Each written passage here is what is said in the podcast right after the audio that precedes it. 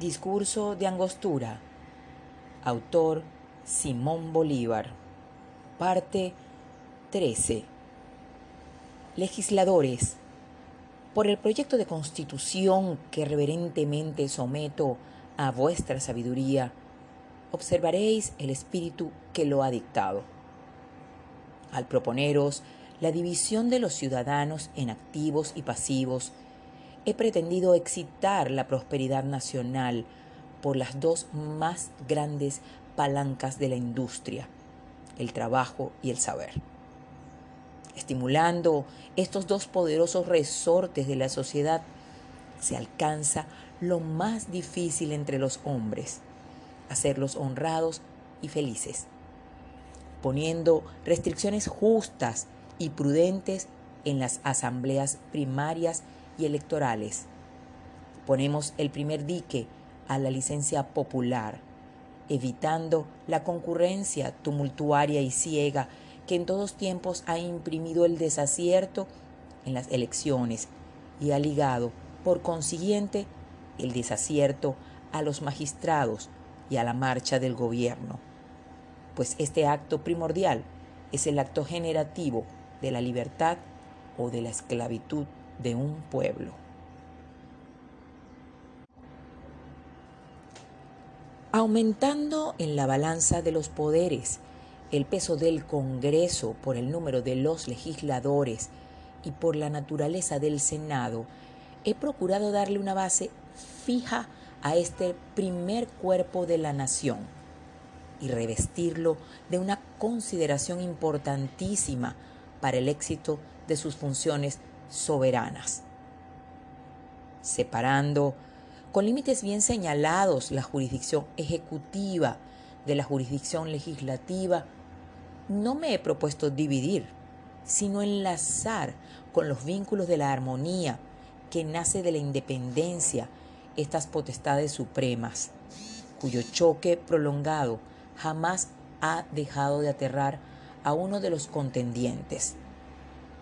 Cuando deseo atribuir al Ejecutivo una suma de facultades superior a la que antes gozaba, no he deseado autorizar una déspota para que tiranice la República, sino impedir que el despotismo deliberante no sea la causa inmediata de un círculo de vicisitudes despóticas en que alternativamente la anarquía sea reemplazada por la oligarquía y por la monocracia al pedir la estabilidad de los jueces, la creación de jurados y un nuevo código, he pedido al Congreso la garantía de la libertad civil, la más preciosa, la más justa, la más necesaria, en una palabra, la única libertad, pues sin ella las demás son nulas. He pedido la corrección de los más lamentables abusos que sufre nuestra judicatura. Por su origen vicioso de ese piélago de legislación española que semejante al tiempo recoge de todas las edades y de todos los hombres, así las obras de la demencia como las del talento, así las producciones sensatas como las extravagantes, así los monumentos del ingenio como los del capricho. Esta enciclopedia judiciaria, monstruo de diez mil cabezas, que hasta ahora ha sido el azote de los pueblos españoles, ese suplicio más refinado que la cólera del cielo ha permitido descargar sobre este desdichado imperio.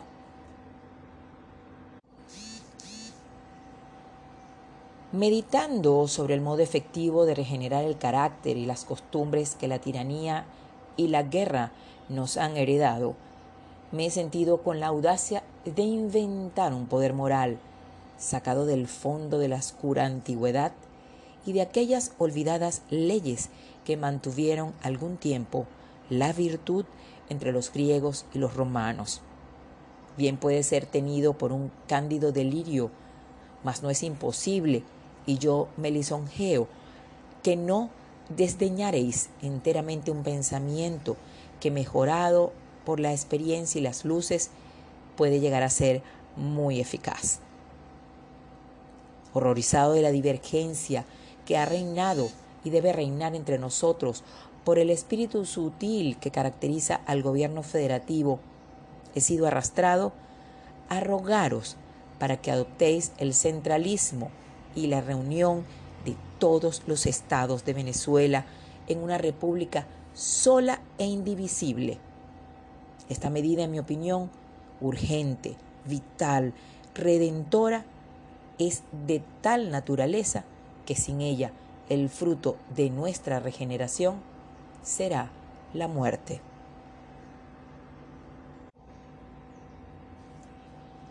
Mi deber es, legisladores, presentaros un cuadro prolijo y fiel de mi administración política, civil y militar. Mas sería cansar demasiado vuestra importante atención y privaros en este momento de un tiempo tan precioso como urgente. En consecuencia, los secretarios de Estado darán cuenta al Congreso de sus diferentes departamentos, exhibiendo al mismo tiempo los documentos y archivos que servirán de ilustración para tomar un exacto conocimiento del estado real y positivo de la República.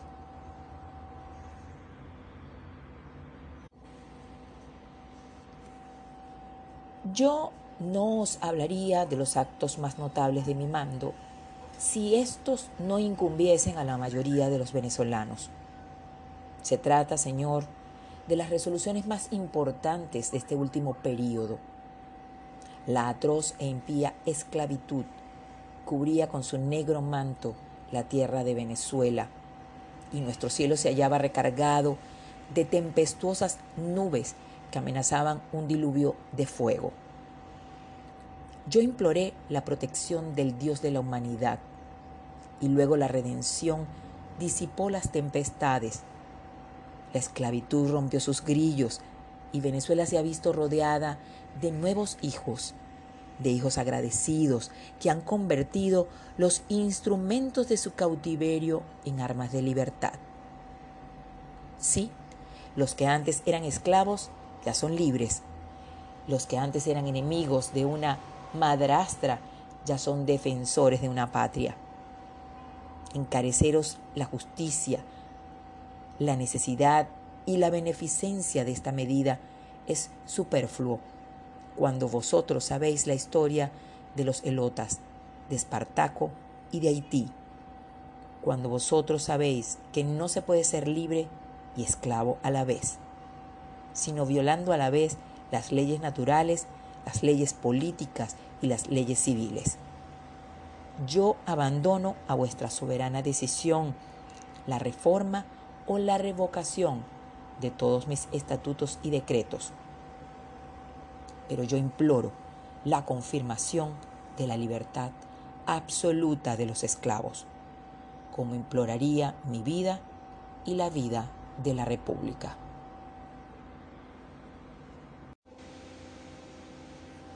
Discurso de Angostura. Autor Simón Bolívar. Última parte.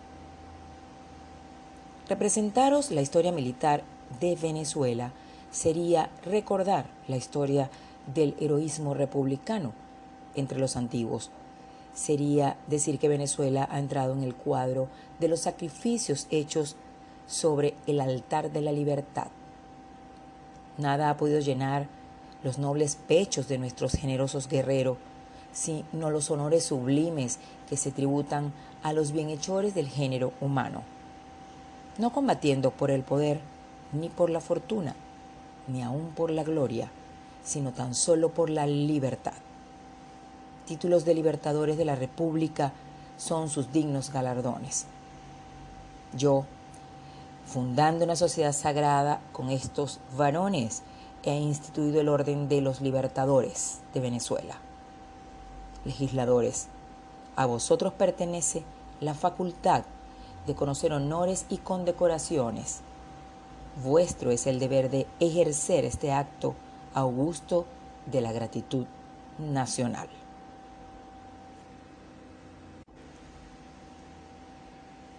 Hombres que se han desprendido de todos los goces, de todos los bienes que antes poseían como el producto de su, de su virtud y talento.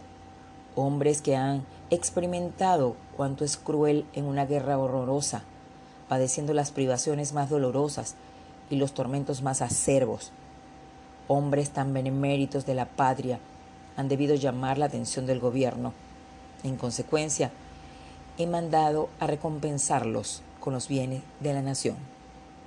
Si he contraído para con el pueblo alguna especie de mérito, pido a sus representantes oigan mi súplica como el premio de mis débiles servicios. Que el Congreso ordene la distribución de los bienes nacionales conforme a la ley que a nombre de la República he decretado a beneficio de los militares venezolanos.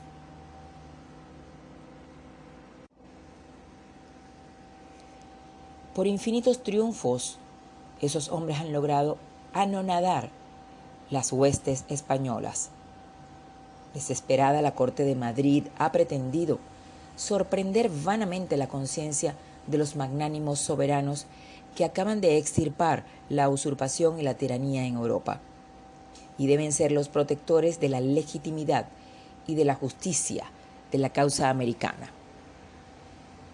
Incapaz de alcanzar con sus armas nuestra sumisión, recurre la España a su política insidiosa.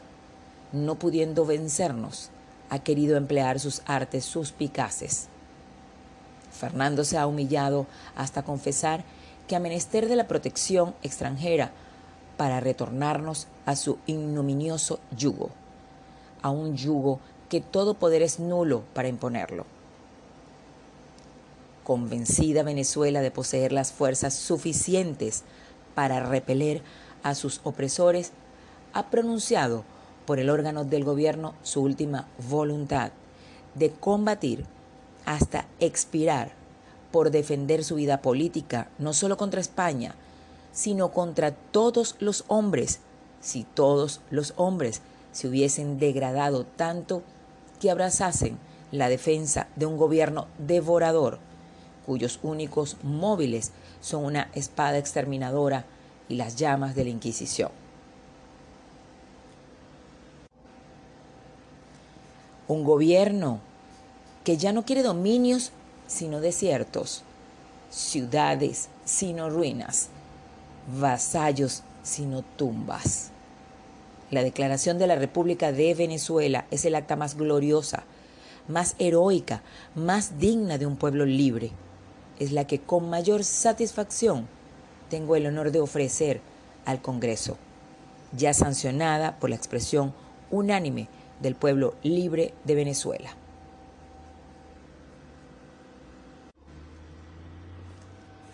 Desde la segunda época de la República, nuestro ejército carecía de elementos militares. Siempre ha estado desarmado, le han faltado municiones, ha estado mal equipado. Ahora, los soldados defensores de la independencia no solamente están armados de la justicia, sino también de la fuerza. Nuestras tropas pueden medirse con las más selectas de Europa, ya que no hay desigualdad en los medios destructores. Tan grandes ventajas las debemos a la liberalidad sin límites de algunos generosos extranjeros que han visto gemir la humanidad y sucumbir la causa de la razón, y no la han visto tranquilos como espectadores, sino que han volado con sus protectores auxilios y han prestado a la República cuanto ella necesitaba para hacer triunfar sus principios filantrópicos. Estos amigos de la humanidad son los genios custodios de la América y a ellos somos deudores de un eterno reconocimiento, como igualmente de un cumplimiento religioso a las sagradas obligaciones que con ellos hemos contraído. La deuda nacional, legisladores, es el depósito de la fe, del honor y de la gratitud de Venezuela respetadla como la arca santa, que encierra no tanto los derechos de nuestros bienhechores, cuanto la gloria de nuestra fidelidad. Perezcamos primero que quebrantar un empeño que ha salvado la patria y la vida de sus hijos. La reunión de Nueva Granada y Venezuela en un grande Estado ha sido el voto uniforme de los pueblos y gobierno de estas repúblicas. La suerte de la guerra ha verificado este enlace tan anhelado por todos los colombianos. De hecho, estamos incorporados.